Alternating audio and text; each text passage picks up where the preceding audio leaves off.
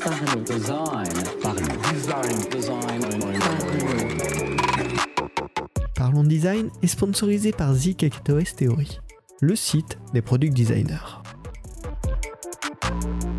Salut, c'est Romain Parchena du podcast Parlons Design. Bienvenue dans un nouvel épisode dans lequel on va parler du concept de Minimum Lovable Product.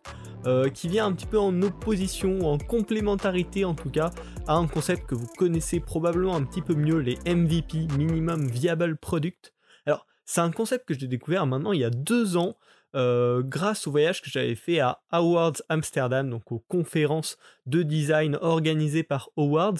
Euh, c'était une conférence de Peter Smart, qui est créateur à l'agence Fantasy, euh, et donc il avait fait toute une conférence sur ce concept-là en illustrant avec des projets qui font dans l'agence fantasy où ils utilisent le concept de minimum lovable product pour lancer un produit rapidement, mais un produit qui n'est pas uniquement le strict minimum comme pourrait l'être le MVP, on va en parler un petit peu après, mais qui passe à l'étape au-dessus tout en étant rapide à construire, rapide à mettre en production.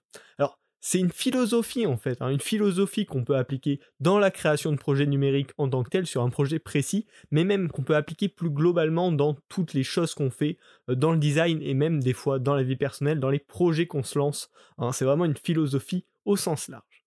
Alors, qu'est-ce que c'est que ce concept de minimum lovable product? Alors, je vous en ai parlé, c'est un peu une alternative au MVP. Euh, le MVP, c'est quoi? C'est l'idée de dire on va lancer une première version du produit avec le minimum de features, euh, vraiment juste l'essentiel, juste le cœur du produit. On va pas aller chercher à faire des folies, des fantaisies euh, en termes artistiques. On va pas chercher à mettre 15 000 fonctionnalités. On va mettre la fonctionnalité majeure avec le packaging visuel de base et on va sortir ça en prod et ensuite on va itérer à fond pour faire grandir le produit. Le minimum lovable product, c'est un petit peu pareil, c'est-à-dire on va créer le produit minimum qui remplit la fonction attendue. Donc on va pas intégrer toutes sortes de features secondaires auxquelles on pourrait penser pour compléter l'expérience utilisateur. On va se restreindre au minimum. Par contre, on va aussi y mettre la patte artistique nécessaire à ce que le produit ben, soit possible à aimer. C'est-à-dire que les utilisateurs puissent en tomber amoureux, alors que ce soit en termes visuels, mais aussi en termes de fonctionnalité. On va essayer de pousser quand même un petit peu les petits atouts fonctionnels qui font que l'expérience est agréable, tout en restant focus sur ses main features. C'est-à-dire on va pas ajouter des fonctionnalités secondaires, mais plus rendre la feature principale parfaite et au point où les utilisateurs peuvent en tomber amoureux. Euh, c'est ça l'idée du minimum lovable product, et c'est ça la différence avec le MVP. MVP, ça va vraiment être se baser sur le sortir au plus vite pour tester l'idée, pour tester le projet, plus en termes marketing. Là, sur le minimum lovable product, on va aller une étape plus loin dans la conception et on va penser vraiment en pas juste marketing, mais vraiment un produit que les gens peuvent aimer et dès, le jour où ça sort, ils puissent l'utiliser et kiffer euh, à chaque fois qu'ils l'utilisent. Alors, c'est une technique que moi j'ai mise en place au cours d'un de mes derniers projets, euh, dont vous avez peut-être entendu parler si vous me suivez sur Twitter. Je vous invite à me suivre si ce n'est pas encore le cas.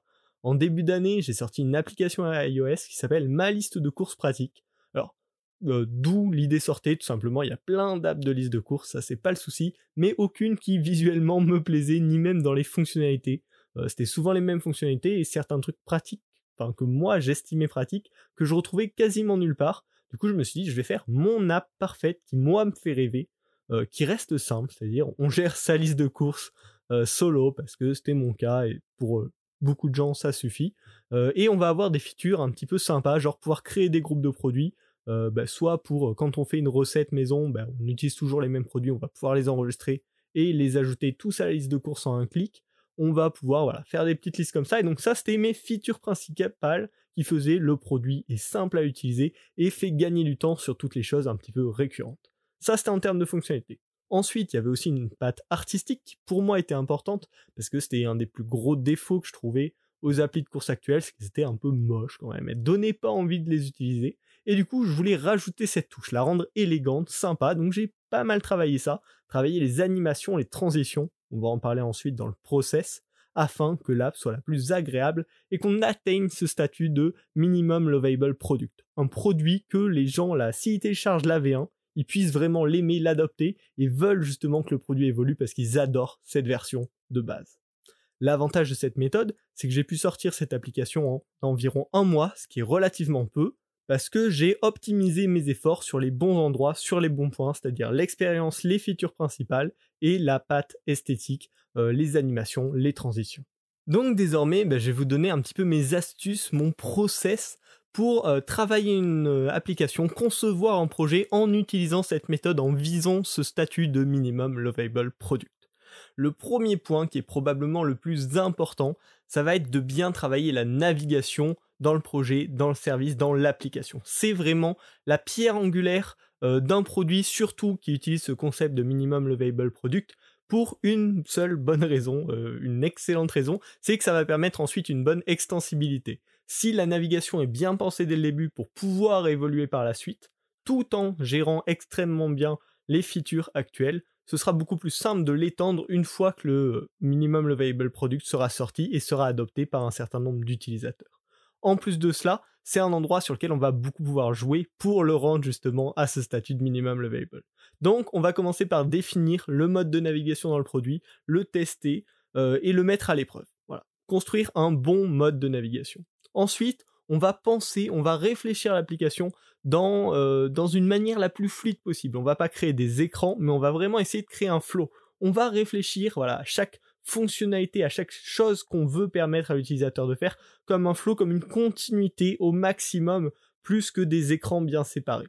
Alors ça c'est facile dans les mots, un petit peu plus dur dans la pratique, mais voilà, ça va vraiment être cette idée de trouver quelque chose à chaque fois qui est le, le plus fluide possible, avec des bonnes transitions, avec une navigation agréable, douce et cohérente pour l'utilisateur. L'idée, ça va être par exemple de, s'il y a des temps d'attente, simplifier ça, accélérer ça, euh, avec des petites astuces, montrer la météo si adaptée, ajouter des informations contextuelles. Enfin voilà, ça va vraiment être toute cette expérience de mener, créer une navigation la plus fluide possible, et c'est ça qui va rendre un produit euh, attirant. C'est ça qui va faire qu'on a l'impression que ce produit est au niveau supérieur.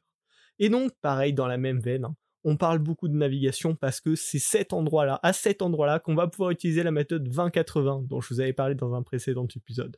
Intégrer des bonnes animations de transition entre vos différents écrans, justement, va permettre de créer cet état de flow et va permettre de passer l'application au niveau supérieur. C'est un endroit où on peut se faire plaisir sans gâcher l'expérience utilisateur, voire en même temps en mieux euh, l'améliorer et donc va vraiment falloir travailler sur la navigation pour penser le produit comme une expérience fluide et agréable. C'est ça qui fera vraiment passer au niveau supérieur. Le deuxième conseil que je peux vous donner pour créer votre minimum lovable product, c'est de prototyper le plus rapidement possible et de communiquer autour de ce prototype, de faire des tests, de, choper des retours euh, d'autres designers, enfin voilà, vraiment de travailler cette patte et de voir si le produit suscite une émotion, s'il paraît hyper quali. Et ça va vraiment être le but, voilà itérer très vite. Ça c'est ce qu'on sait faire euh, en général, mais là ça va être encore plus important parce que le but c'est de déclencher cette petite flamme, cette petite émotion, même avec votre produit extrêmement simple. Grâce à ces étapes, grâce à ces travaux sur ces points précis, vous allez pouvoir arriver à un minimum lovable produit. Un produit qui remplit ses fonctions de base et qui en plus crée une étincelle chez vos utilisateurs.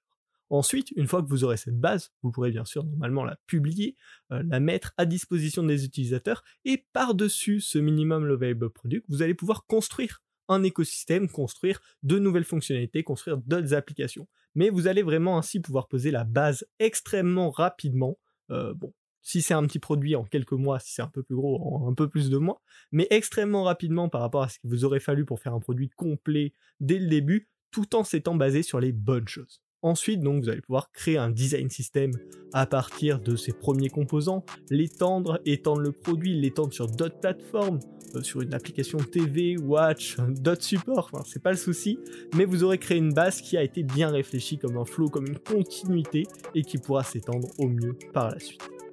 Voilà. La conclusion de ce podcast, c'est que si on sort un produit quand il est parfait, c'est probablement trop tard. Mais si on sort un produit qui est mal conçu trop vite, ça va probablement gâcher l'expérience des premiers utilisateurs et vous allez perdre à tout jamais. Donc il faut essayer de trouver ce compromis, c'est toujours le challenge, c'est toujours la difficulté, mais avec cette mentalité de créer, de tendre vers le minimum lovable product, vous allez peut-être pouvoir un petit peu mieux y arriver. En tout cas, je l'espère. Si le concept vous a plu, que vous voulez le partager autour de vous, n'hésitez pas à partager ce podcast. Ça aide en plus le podcast à grandir, ça fait super plaisir. Et puis on se retrouve la semaine prochaine pour un nouvel épisode de Parlons Design. Salut.